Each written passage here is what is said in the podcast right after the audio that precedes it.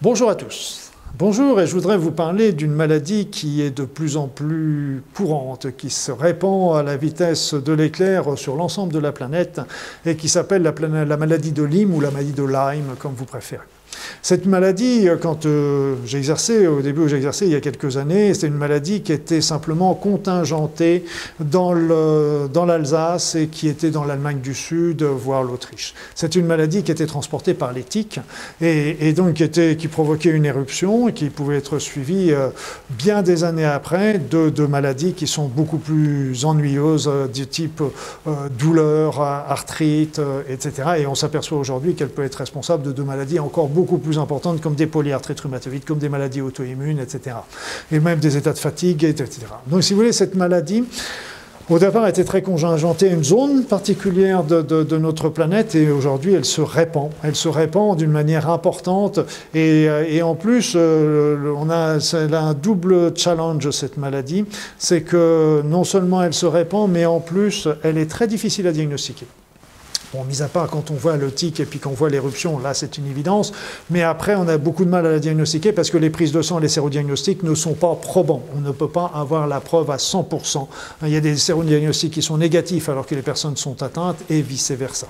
Le deuxième challenge qui n'est pas encore le plus, le plus difficile, c'est que les traitements sont très compliqués. on a du mal à avoir des traitements qui soient vraiment efficaces. Donc, euh, ce que, j'insisterai surtout, c'est euh, déjà quand, quand, vous avez une piqûre de, de, cette maladie, une piqûre de tic, pardon, et surtout quand il y a une éruption, allez consulter un médecin, et ça c'est vraiment très important, parce que déjà, Déjà, la première chose, ce serait les antibiotiques. Les antibiotiques, parce que la maladie de Lyme était liée à une bactérie, une borréliose. C'est une bactérie. Comme, c'est une bactérie et non pas un virus, comme c'est une bactérie, elle peut être sensible à certains antibiotiques, d'autant plus efficace que ce sera pris, la maladie sera prise tôt. Mais de toute façon, les antibiotiques sont toujours à, essayer, au moins bien en tête, pour la raison que je vous ai indiquée. De temps en temps, on est même obligé de faire des antibiotiques au long cours.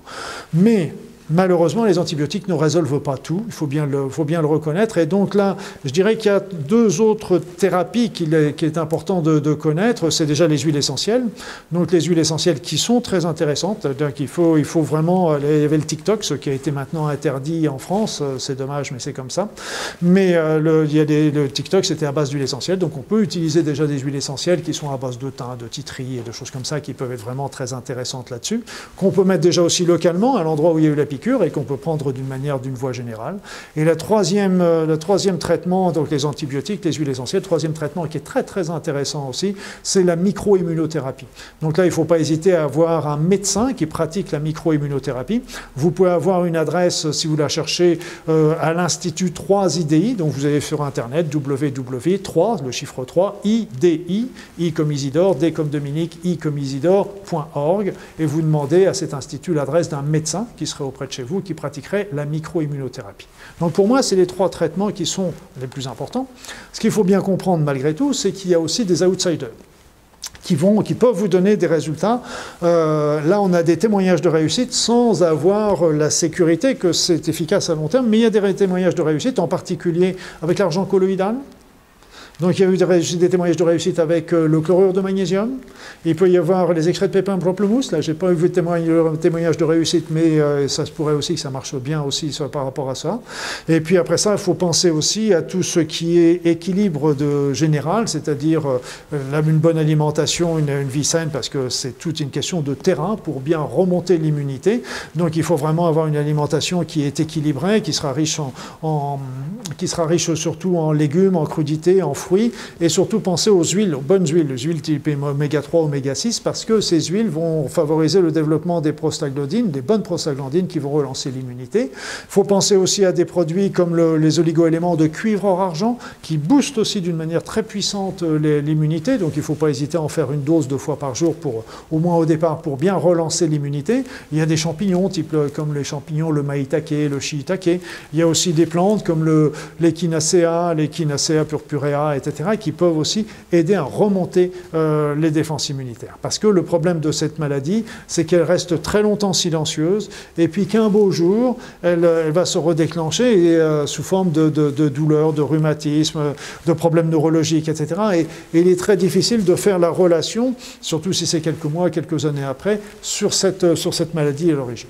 Et ce qu'il faut comprendre, c'est que euh, moi, quand j'ai travaillé également en Nouvelle-Calédonie, et quand je travaillais en Nouvelle-Calédonie, on commençait déjà à retrouver des cas euh, de maladie de Lyme en, Nouvelle-Zélande. Vous voyez que c'était déjà sur l'autre bout de la planète et c'est pour vous montrer la notion euh, très, très, très étendue maintenant de la maladie de Lyme et qui, fera partie justement de ces maladies silencieuses. Et euh, ce qui est dommage, c'est qu'il n'y a pas de, prise de conscience assez importante des autorités. Et, voilà, donc je vous ai donné quelques pistes, rappelez-vous, hein, quand même les antibiotiques sont à essayer bien en tête. Après ça, c'est les huiles essentielles qui sont vraiment très intéressantes, la microimmunothérapie et puis tous les petits outsiders qui ne sont pas négligeables parce qu'ils vont donner des, éléments supplémentaires pour se bagarrer contre cette maladie. Voilà, donc il ne faut jamais baisser les bras, il y a toujours quelque chose à faire. Bon courage à tous.